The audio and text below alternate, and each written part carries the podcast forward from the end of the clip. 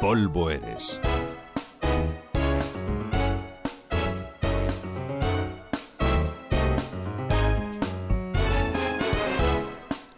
El pasado marzo se cumplieron 70 años del fallecimiento del gran Miguel Hernández y como nunca le hemos dado su espacio en este foro, ya va siendo hora.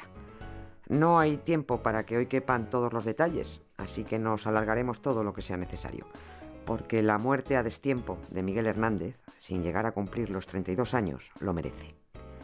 Fue una muerte muy triste, como todas, dirán algunos, pero la verdad es que unas son peores que otras.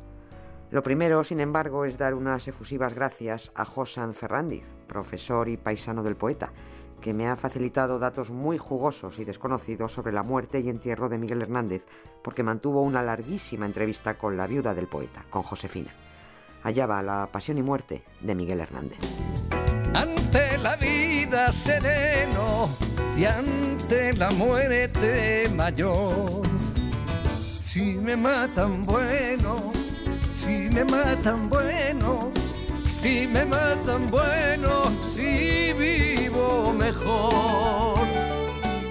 Conviene hacer un mínimo recordatorio para entender en qué condiciones llegó Miguel Hernández a la cárcel de Alicante, porque al poeta, más que morir, como ya dijo alguien, lo murieron.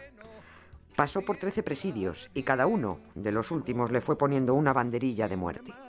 En Palencia lo dejó tocado una neumonía, en la siguiente, la de Ocaña, se cebó en él una bronquitis. Cuando llegó al reformatorio de adultos de Alicante le estaba esperando un tifus que le dio en toda la línea de flotación. Después, la tuberculosis, tocado y hundido.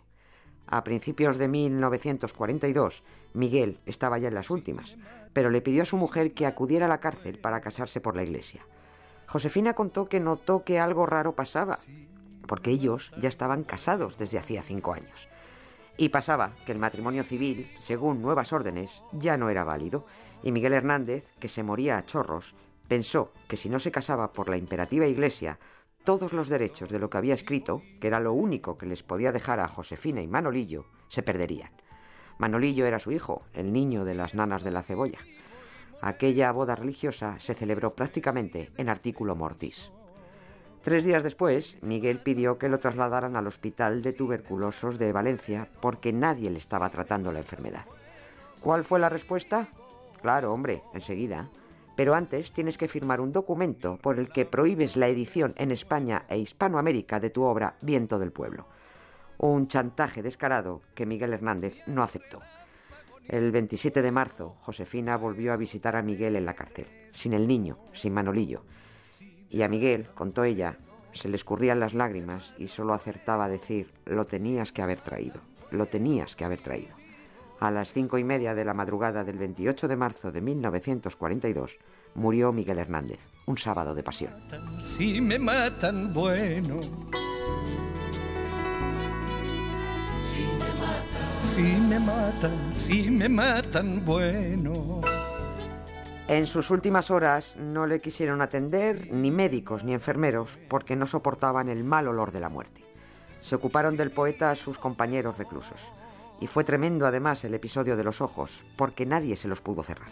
Se quedaron clavados en el infinito. Miguel Hernández se fue a la tumba con los ojos abiertos porque nadie pudo cerrarlos. Ya estaba totalmente consumido. Solo era piel y huesos. Los reclusos pidieron permiso al director de la cárcel para hacer una máscara funeraria del poeta, pero la petición se negó.